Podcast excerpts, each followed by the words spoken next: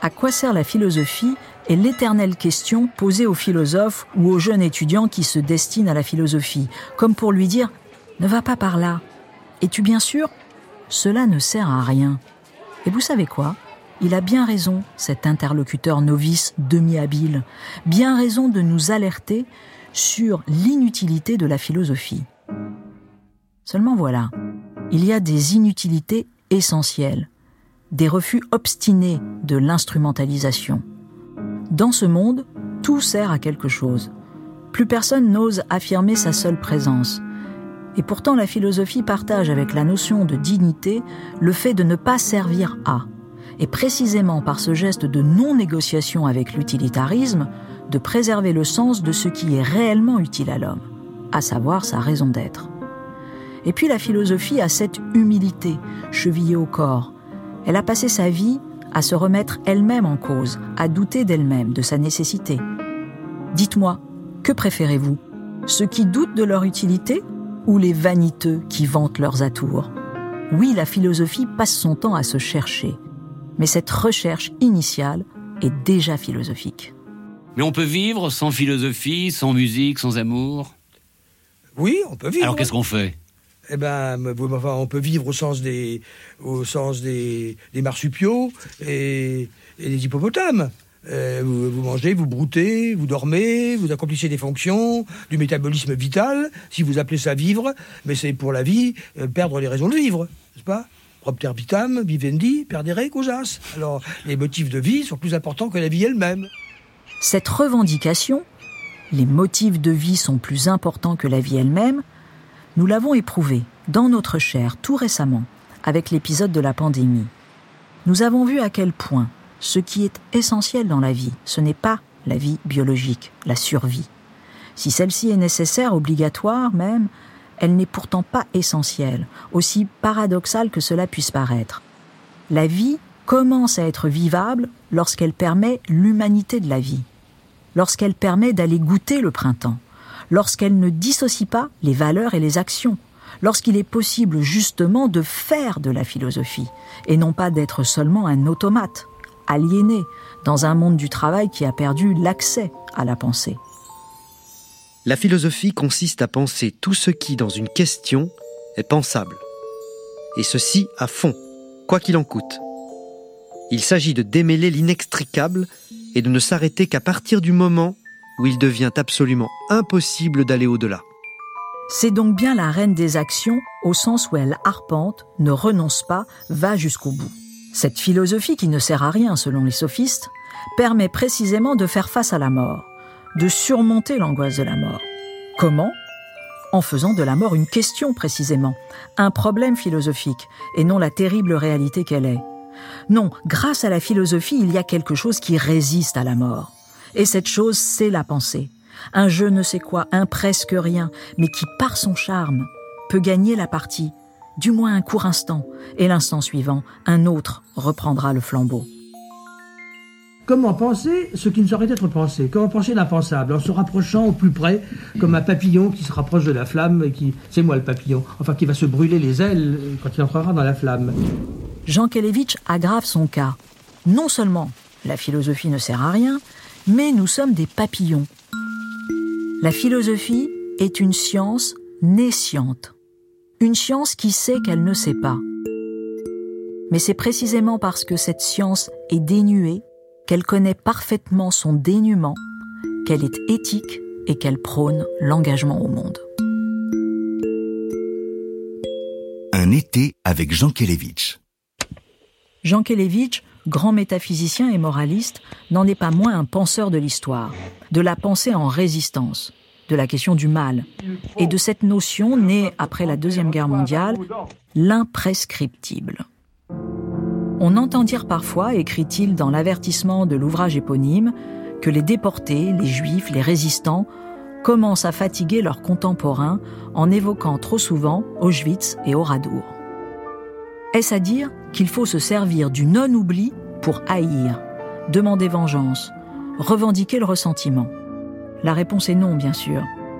Mais l'oubli est inacceptable, au sens où son refus doit devenir le garant des droits de l'homme à protéger, éternellement jusqu'à la fin des temps. L'imprescriptible fait que l'histoire ne se conjugue pas au passé, mais au présent et au futur. L'histoire, avec l'imprescriptible, oriente notre monde, nos valeurs, nos décisions politiques, ce que nous voulons transmettre aux générations actuelles et suivantes. L'imprescriptible, c'est la vie de l'histoire et non le fossiliser. C'est ce qui nous oblige à ne pas nous illusionner sur la bonhomie des êtres humains. C'est savoir que cet humain-là est celui-là même qui est capable de la pire inhumanité, indignité, barbarie. L'imprescriptible, c'est savoir que l'histoire est toujours devant soi. Vous êtes trop jeune pour avoir vu la croix gammée sur la tour Eiffel. Ce sont donc des choses, quand on se les rappelle, n'est-ce pas, on est pris d'une honte insurmontable et, qui pèse encore sur nous. Et finalement, la plupart de mes pensées, j'ai tort de le dire parce qu'après tout, je ne suis pas né dans ce pays. Si, plutôt j'y suis né, mais enfin je ne suis pas de naissance quand même. Euh, c'est la, la, la, honte qui, qui est le rouge qui me vient au visage quand, quand je pense à tout cela. Parce que ce que la plupart des personnes qui sont là n'ont pas vu, c'est le l'ennemi, n'est-ce pas, qui dont les, dont, les, dont les bottes martelaient les trottoirs. Je ne peux pas l'oublier, ça quand même. Et, et tout ce qui s'en est suivi. Face à la nature qui refleurit, il n'y a que la culture pour ne pas oublier. Il est en général, écrit Jean Kelevitch, incompréhensible que le temps, processus naturel sans valeur normative, puisse exercer une action atténuante sur l'insoutenable horreur d'Auschwitz. L'imprescriptible, c'est le sens historique et tragique de l'irréversible. S'il n'y a pas la conscience de cet imprescriptible, alors la fameuse unique matinée de printemps n'a aucune dignité aucune grâce, aucun sens politique. Les instants qui sont à saisir le sont moralement et politiquement parce qu'ils nous engagent à. Laissons la parole à Jean Kelevitch. Oui, le souvenir de ce qui est arrivé est en nous indélébile. Indélébile, comme le tatouage que les rescapés des camps portent encore sur le bras. Chaque printemps, les arbres fleurissent à Auschwitz, comme partout car l'herbe n'est pas dégoûtée de pousser dans ces campagnes maudites. Les printemps ne distinguent pas entre nos jardins et ces lieux d'inexprimable misère. Aujourd'hui, quand les sophistes nous recommandent l'oubli, nous marquerons fortement notre muette et impuissante horreur devant les chiens de la haine. Nous penserons fortement à l'agonie des déportés sans sépulture et des petits-enfants qui ne sont pas revenus. Car cette agonie durera jusqu'à la fin du monde l'imprescriptible, c'est ce râle de l'homme infini devant la barbarie de l'homme. Un été avec Jean Kelevitch, Cynthia Fleury. C'est en 1967 que Jean Kelevitch publie Le Pardon et qu'il revient sur l'insoluble problème de celui-ci, à savoir l'impardonnable. Si nous pardonnons seulement ce qui est pardonnable, est-ce vraiment du pardon? Pour pouvoir être authentiquement pardon, faut-il que celui-ci soit sans condition? Ou à l'inverse, est-ce précisément parce qu'il y a des choses impardonnables que la morale existe Pardonner est un effort sans cesse à recommencer. Et personne ne s'étonnera si nous disons que l'épreuve est dans certains cas à la limite de nos forces. Ne cherchez pas à résoudre le dilemme, car comme tous les vrais dilemmes, il est insoluble. Et c'est cette tension du pardon et de l'impardonnable qui teinte l'ensemble du lien de responsabilité que nous tissons avec autrui. Et quand on s'approche doucement de la vie de Jean Kelevitch, la dichotomie entre l'œuvre et la vie se poursuit. Car Jean Kelevitch n'arrivera pas, ne voudra pas pardonner aux Allemands, non seulement aux bourreaux, mais à la philosophie allemande tout entière. Ce sera là un geste peu compris, a raison, car il est incompréhensible. Il n'est pas du domaine de la compréhension. Il le reconnaîtra lui-même. Mais voilà, cela vient d'ailleurs, du cri, devant l'horreur des camps. Et puis cela vient surtout du fait écrit si terriblement et si justement Jean Kelevitch que le pardon est mort dans les camps de la mort. Qui est-il, lui, le professeur musicologue, pour pardonner? Ceux qui pouvaient pardonner ont disparu. Et les survivants, comme les témoins, ne peuvent voler ce geste. Nous a-t-on demandé pardon? Cette remarque, Jean Kelevitch la scandera jusqu'à la fin de sa vie, presque de façon véhémente. Et l'on entend dans sa voix si claire la trace de l'émotion devant l'horreur, la colère aussi, le refus devant l'atrocité indélébile. Il paraît que j'ai des collègues en Allemagne. Pas? Il paraît, forcément j'en ai. eh bien, vous me croirez si vous voulez, et probablement vous ne me croirez pas. Je n'ai jamais reçu une lettre, euh, une petite lettre, une humble lettre, pour me dire euh, euh, combien il avait honte, ce monsieur, qui est professeur de morale souvent. C'est leur, il paraît, c'est leur morale. Jamais une lettre. C'est pas parce que je suis vexé de ne pas avoir reçu une lettre, je reçois que trop des lettres, mais c'est parce que un monsieur qui se prétend professeur de morale et qui, qui, qui enseigne les autres, je trouve que c'est profondément inquiétant ça. Euh, j'ai vu des jeunes, euh, quelquefois, nous avons on le tout à la Sorbonne, il y a eu également beaucoup d'Allemands, euh, quelquefois ils disaient un petit mot tout de même. Et j'ai eu quelques rapports avec certains d'entre eux. donc on, s'accroche désespérément comme à une, à une bouée de sauvetage à la veste du, du jeune homme qui vous dit ça. Mais leurs aînés, ils mangent bien, ils dorment bien, ils font de bonnes affaires, le marque se porte très bien, comme vous savez, les, les affaires sont bonnes, ils sont extrêmement contents, ils ne nous doivent rien. Il ne doit pas, même pas une explication. Alors vous trouvez que c'est bon, c'est que c'est bien ça? Cette interpellation donnera lieu à un épisode essentiel, car il y a quantité d'Allemands qui ont demandé pardon, et tout particulièrement à Jean Kelevitch, l'un d'entre eux, Viard Ravling. Nous reviendrons sur leur correspondance. À Béatrice Berlowitz, qui l'interroge en 1978, Jean Kelevitch affirme à nouveau sa détermination. Pour moi qui ai eu la chance inouïe, inestimable, de n'avoir pas été à Auschwitz, et dont les parents n'ont pas été déportés, c'est un devoir sacré de témoigner, inlassablement. Il n'y a pas de limite dans le temps à la mémoire de celui qui n'a pas vécu lui-même l'enfer dont il témoigne. Jamais je ne mettrai ma main dans la main des bourreaux. Je ne vous ferai pas le plaisir d'accepter une réparation pour l'irréparable. Oui, le pardon est scandaleux et pourtant le seul qui soit sublime. France Inter, un été avec Jean Kelevitch. C'est en juin 1980 que Viard Ravling, professeur de français dans l'enseignement secondaire, entend la supplique de Jean Kelevitch sur le fait de n'avoir jamais été interpellé par un Allemand, notamment quelques collègues philosophes, au sujet du pardon. Né en 1939, Viard Ravling est innocent des crimes de la Seconde Guerre mondiale. Pourtant, il considère celle-ci comme étant inséparable de sa vie, de sa culture, de sa responsabilité. Lui, à la différence d'autres, veut demander pardon. Et ce pardon, il l'adresse dans une lettre à Jean Kelevitch.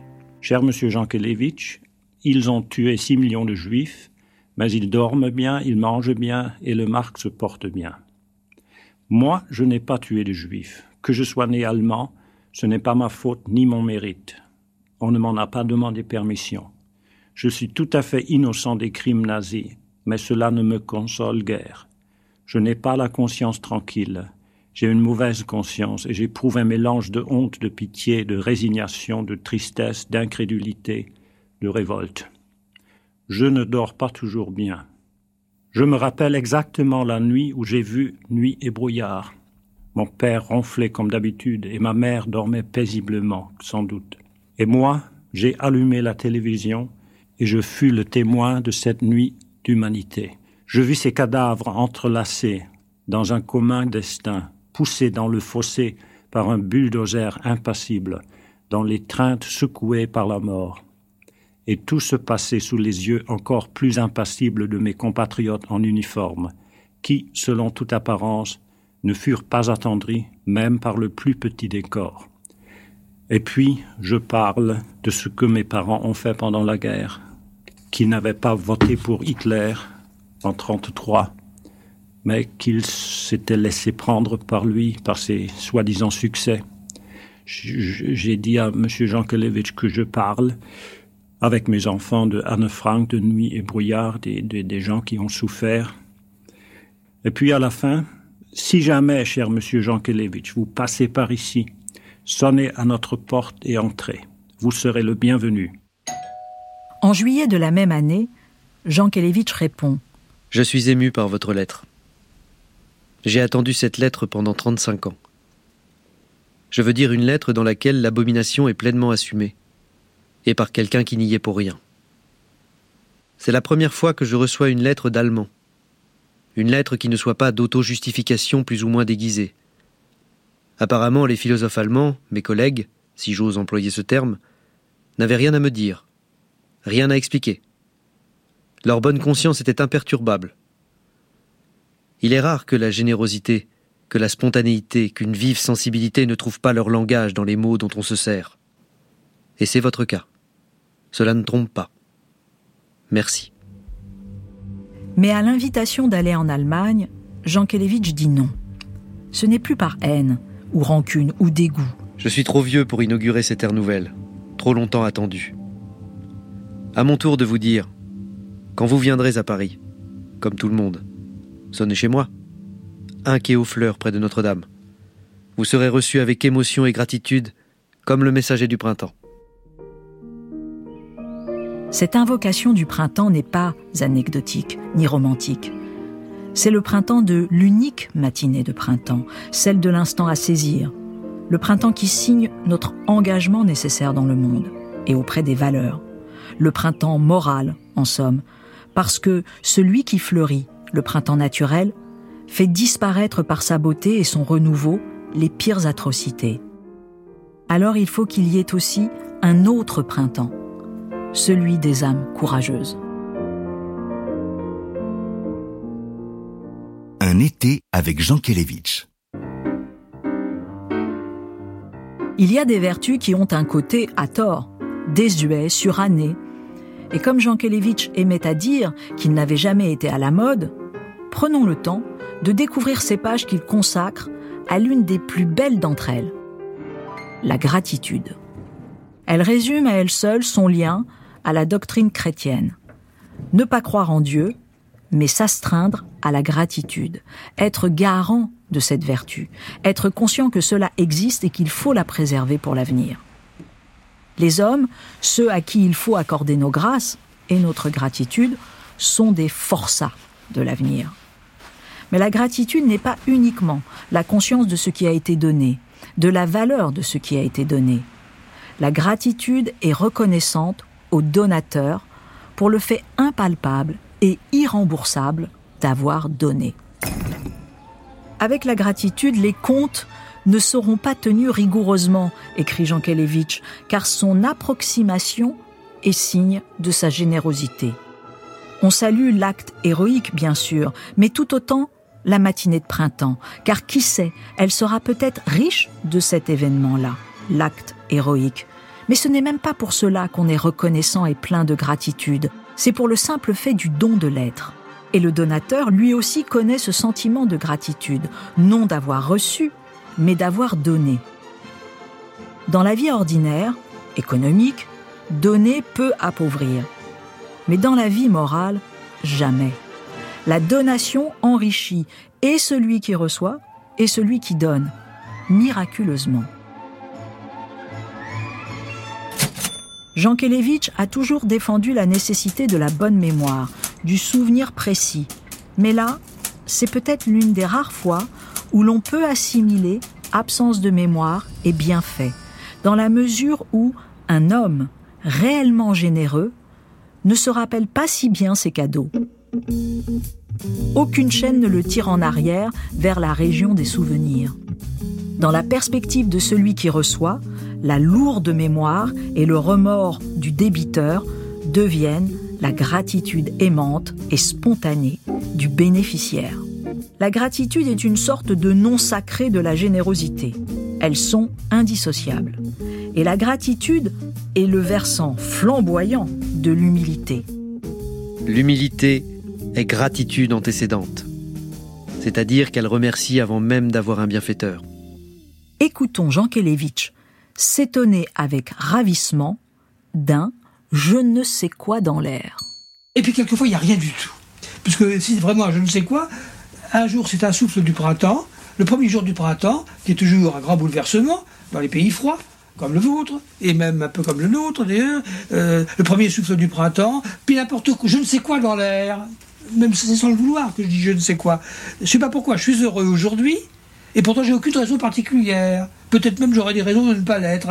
Mais c'est la direction du vent, quelque chose de un parfum qui vient subitement jusqu'à moi, quelque chose d'insaisissable. Alors là, je suis plutôt dans une situation non pas créatrice, mais d'attente comblée. Cette gratitude, chacun peut l'entendre dans la voix de Jean Kelevitch. Voix chantante, accueillante, tournée vers l'avenir, musicale. On entend l'allegro de la gratitude, celle qui va au-devant, sans attendre quoi que ce soit. On entend le sourire à la vie, alors même qu'il était pris de colère forte à l'évocation de Vichy et des indignités nationales. Pour autant, Jean Kelevitch parie toujours sur l'avenir, pour l'avenir, certes toujours conscient du passé, mais jamais englué dans lui.